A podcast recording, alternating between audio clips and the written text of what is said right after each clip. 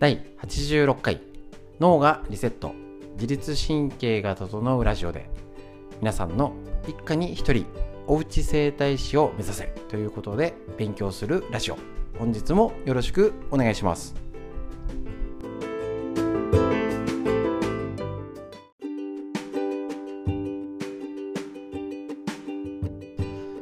こちら自律神経を整うラジオ。一家に一人おうち整体師を作ろうということで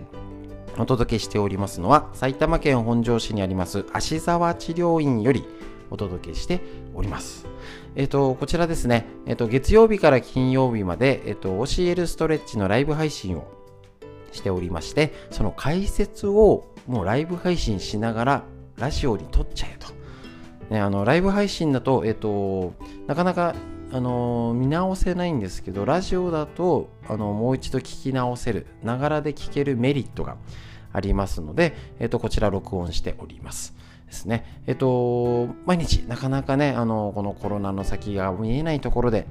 ね、病院もかかれなかったりどうしようちょっとこれぐらいなら家でしようかなっていうようなあのお家で体のケアができるヒント、ね、あの今日のストレッチの解説から内臓脂肪、ね、これコロナ太りになってませんか？さらに自律神経を整える方法をお伝えしていきますのでよろしくお願いします。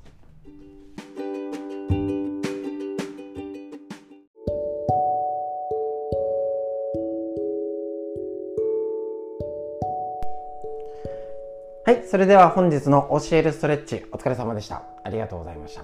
えっ、ー、とですね、えっ、ー、と、今、えっ、ー、と、LINE ライブを、えっ、と、LINE ライブと YouTube ライブはつなげっぱなしで、えっ、ー、と、ラジオの収録をしております。はい。で、えっ、ー、とですね、えっ、ー、と、今日のストレッチの理論の解説をしていきたいと思いますので、よろしくお願いします。はい。今日の、えっ、と、おうち、一人一家に一人おうち整体師を目指すということで、えっ、と、狙うところ、いきなりなんですけど、すごい革新的な部分。っていうかなかなか、えーと、整体師でも横隔膜肋骨までの操作を俺も最初はできな知らなかったしできなかったんで、えーと、やらないとかわからないっていうところもあるぐらい。もちろんマッサージってお腹中心部分背中はやるけどお腹とか肋骨って狙ったりしないんでなかなか手先足先中心だと思うんですけれどももう今日の、えーとライブ配信のコメントで中心やったら先がポカポカしてきたなんて声もあったりですね。ねじりやすくなる背中がなかなか使えないんですね。ここいわゆる体幹って言われたり横隔膜肋骨周りの部分ってそもそも意識がいかないところ。私私が本当にそこ硬いのっていうのを知らない方がねとにかく多い、ですね。でえっとからあの治療できた時必ず歪みのチェックするんですけれどもやっぱり体幹部の硬さってみんなえここ動き悪いっていう方結構ね本当に多いです。ね、う、感覚的に言ったら9割以上の方は体幹が硬くてあ連動して肩甲骨が硬いだけど私は肩が辛くて来てるんですみたいなだから昨日来た治療の方は、えーと、肩肩が辛くてって言って肩やんなかったです。もう足首から来てとか、ね、あの体幹部が来てっていうんで首肩に来ちゃってたんですね。そういうことを気づけることをできるのは家でしかないです。ですね。だから家でしっかり、えーと、やるっていうのが大事なポイントになってきますのでこちら、えーとしっかりおうち整体師ね、知識確認しましょう。で、えっ、ー、とですね、横隔膜ですね。こちら、横隔膜の、え、ー、と、動きはこちら、紹介してます。隠れ酸欠から体を守る。こちらの本ですね。はい、えっ、ー、と、京谷達也先生ですね。これお医者さんじゃないんですけれども、こちら。えっ、と、そうですね。アプライドキネシオロジー、AK とかのね、両方の先生ですね。こちらです。はい、こちらの先生ので、えっと、頭痛、疲れやすい、うつ不安、体の冷えですね。自律神経の乱れ、便秘、ね、肩こり、目の疲れなんていうので、こちら、あるんですけれども、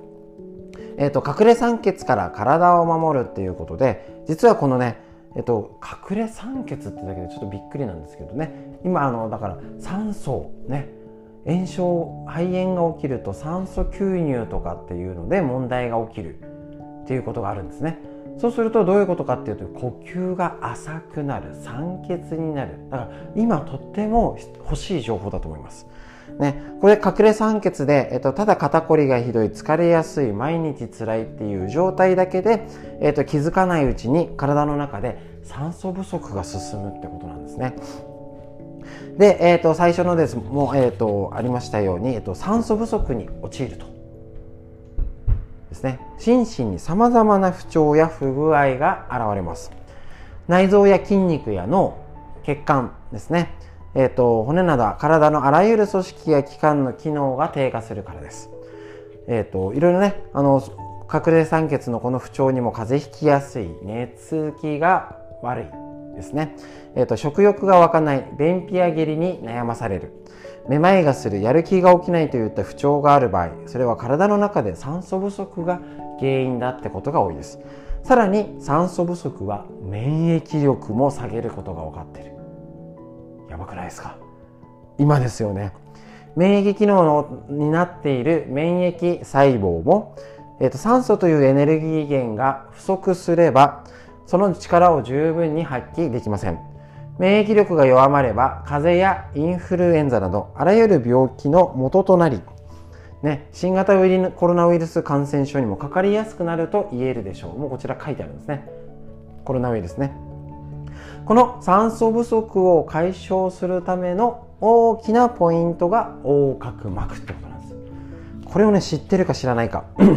ねえっと、浅い呼吸が続くと上下に運動できないからここがしっかり使われなくなると横隔膜が硬くなるんですね。横隔膜が硬くなるってなかなか分かりづらいですね。そうすると取り込める酸素量が減って酸欠になります。で横隔膜が柔らかくなると呼吸が楽になって、ねえー、と自然と深い呼吸ができるようになるんですね。で、さらに横隔膜ほぐしは、えー、とお腹の圧力である腹圧を高めることができます。腹圧ですね。その結果、体の歪みが改善されて、体幹で骨盤や背骨をしっかり支えられるようになるってことなんですね。でそうすると体の歪みが消え体幹がしっかりすることで肩こりですね腰痛はいすみません。肩肩こり腰痛膝痛姿勢が改善されるっていうことになります。そうすると横隔膜ほぐしを続けた方の中には長年の膝痛を克服したりするっていう場合もあるってことなんですね。だからなんで膝なのっていうと体幹の安定っていうことになります。でまた横隔膜ほぐしは心の安定なんですね。お腹に手を当てて深い呼吸を繰り返していくうちに緊張や不安が少しずつ取れていって脳波までリラックス状態に変わっていきます。今コロナ禍で時に不安に押しつぶされることになったりニュースを見たり神経がピリピリしている方もいると思います。そんな時は一旦テレビなど消して横隔膜ほぐしをやってみると全身ポカポカ熱くなり、えっと、心も少しずつ和んでいくと思います。深い呼吸を可能にして隠れ酸欠を解消できる横隔膜ほぐし。ね、続ければ酸素がたっぷりと巡る体になって細胞の一つ一つが生き生きしてコロナ感染症を寄せ付けない免疫力をつけたいっていうのにねとってもいい状態になるよっていうことになります。本当にねこちらですね横隔膜ほぐしとっても今に必要なことになると思います。で例えば、えーと、基礎疾患持っててコロナウイルスかかっちゃ嫌だなって方も肺炎が起きたら無理ですけどなる前から予防としたら実際今やれることないんですよ。お医者さんが予防にって言ったら、えーと、よく寝てよく食べて基本的な生活習慣を行いましょうぐらいしかないんです。だけど皆さんこれ知ったら横隔膜ほぐしでえーと、呼吸が楽になって細胞も活性化して心も安定する。ここです。これができることに家でできるってことだからおうち整体師ですね。このこまで知って難しいんです。理論はあの書くは難しいんですけどここ楽にすればいいよねっていうことは家でもできるしまずご自身でストレッチやって今日の横隔膜ほぐしやってあげてください。ね。えーと、なんか、えーと、おうち整体師っていうとやってあげなきゃって全部なんですけど今違うと思うんですよ。なんでだって大事なおじいちゃんおばあちゃんとかお孫ちゃんに会えないじゃないですか。だから例えばテレビ電話で一緒にやろうよとか、ね、この、えーと、動画をシェアしたりとか、はいね、これやったことないでしょ。一緒にやろうよっつって「いててててきついね。あじゃあそれ楽になるようにしようね」とかっていう。一緒にやるだけでいいですよね。そうなんです。なんかね全部やらなきゃっていうあ。やるのもねいいですしこれからねあの機会があったらその家族にやるやり方も紹介できたらなと思ってるんですけどまずは自分が楽にすること自分自身の整体することと家族と一緒にやるっていうことでもうおうち整体師として成り立ってます。リーダーになりましょうでそれが自分の整体するはい一緒にやるよっていうリーダーになったりとかするとまた役割が変わってきますのでぜひぜひ試してやってみてください。ということで今日の横隔膜を狙うほぐし方ぜひ大事な大事な今に必要呼吸をね肺のために呼吸を楽に免疫力心の安定にねしっかり春日ってやりましたね前ね。是非やってみてください。ということで今日の解説以上になります。ありがとうございました。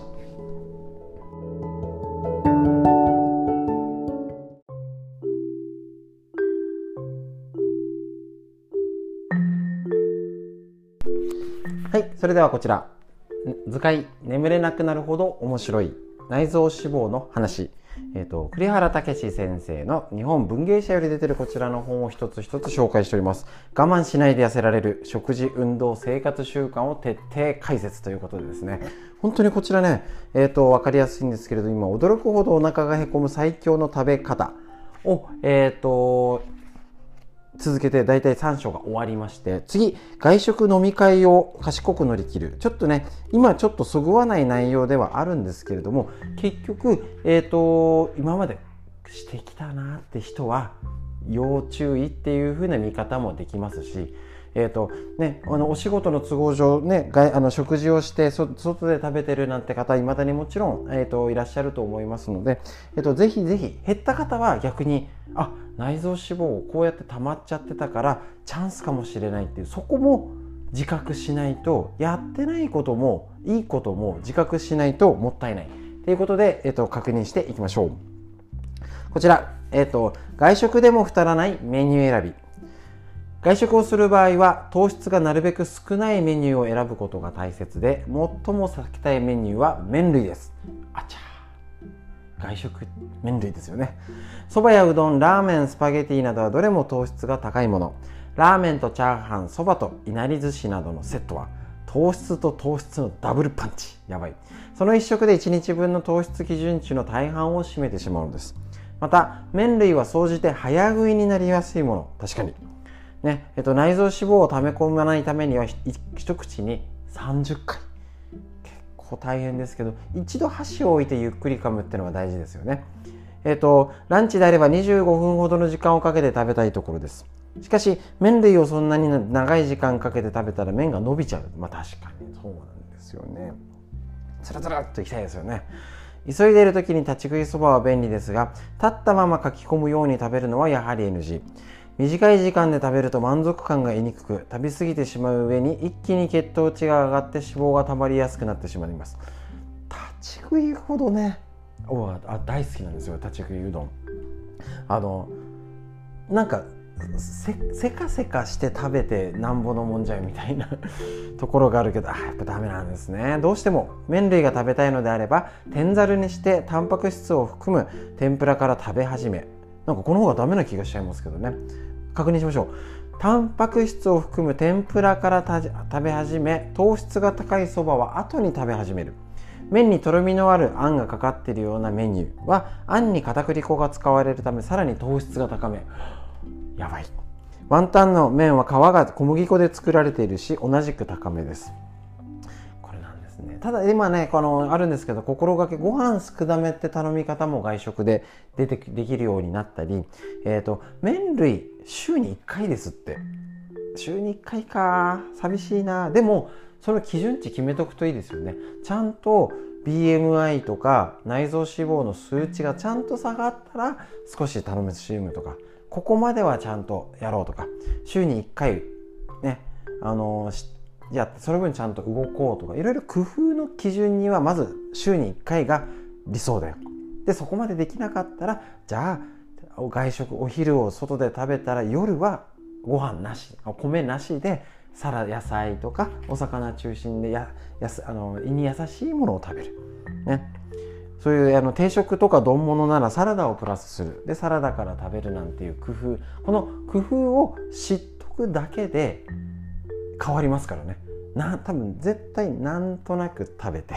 なんとなくうんまあね良くないような気がするけどだと気づかないうちにえこんなにってのがなるよね。だから正しくあ今日は食べよう麺類っていう日しっかり食べましょうよ。美味しく食べましょう。でその分他はじゃあ今日は我慢しようっていう日を上手に作る。そうすることでメリハリがつくので内臓脂肪は落ちやすいんです。ということでしっかり確認をお勉強していきましょう。内臓脂肪のお話でした。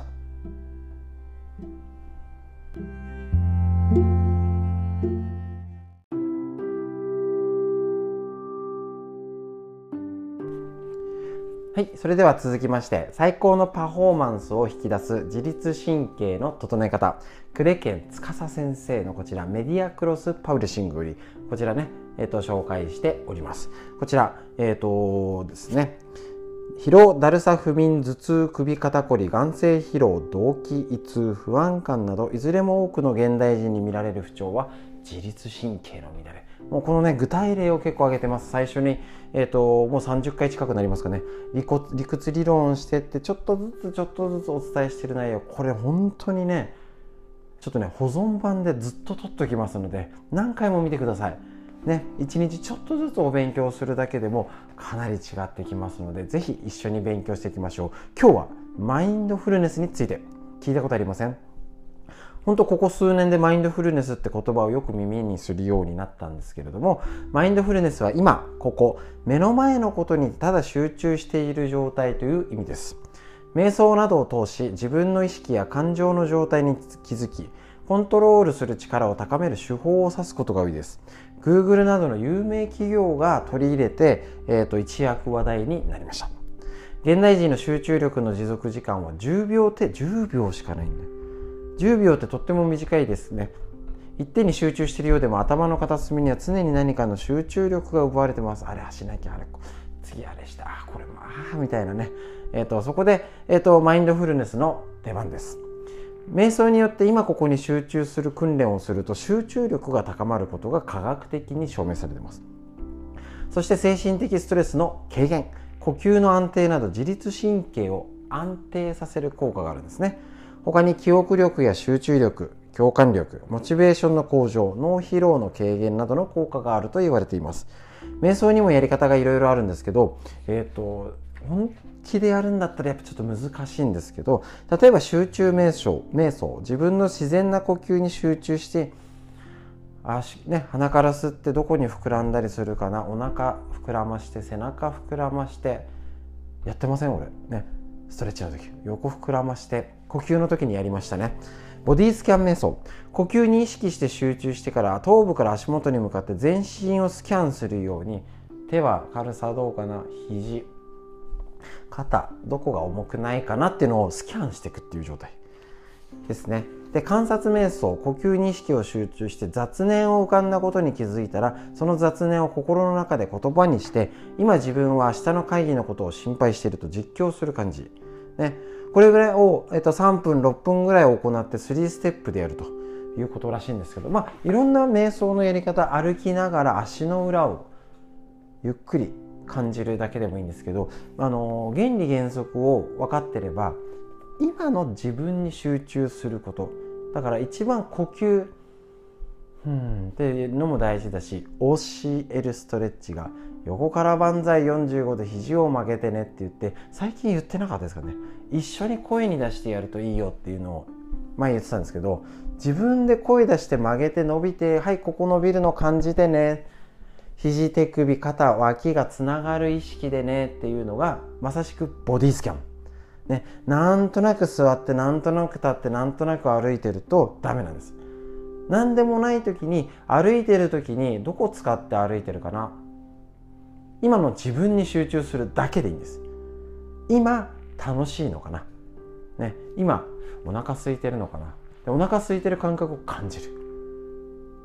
だけでいいんです。それだけで一応ボディスキャンスタートとしてねもっともちろん本格的なやつはちゃんとやらなきゃいけないんですけど私たちに必要なのはこの今ね過去にこうだったじゃない。未来こうなる不安じゃないんです。でも思っちゃいますよね。あこここんなにつらかった人が今コロナのでこの先どうするの？年越してまたまだ来年ずっとこのままで続くの？もっと悪くなるんじゃない？そういうことを予測するのと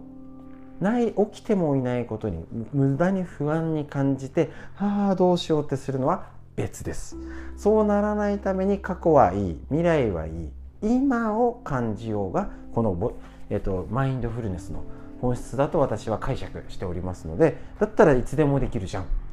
ね、おうち整体師としてはい今ゆっくり深呼吸して吐いてはい仕事行ってこよう。いいですよところでね。はい、えーと、例えばねおあのママだったらね仕事から頑張って帰ってきてお家帰る時に来る、ね、家帰る前玄関で「ふーと疲れたかな今日ね。あ腰が重いな。よしこれから家ねママになってね、家事頑張ろう。そういう時に一回ちょっと矢印を自分に持っていくだけで変わります。お試しください。自律神経のお話でした。以上です。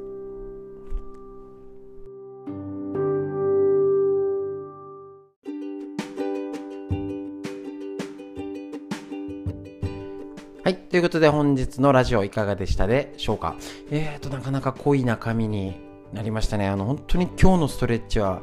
やってください。あの、今の時代を生きるために必要なストレッチ、間違いないですね。で、えっ、と、逆にこういうことを意識を知らない方の方が圧倒的に多いことですので皆さんがそれぞれ整体師となって注意点でお話ししましたけれどもねあのおうち整体師として、えっと、もう誰かにしてあげて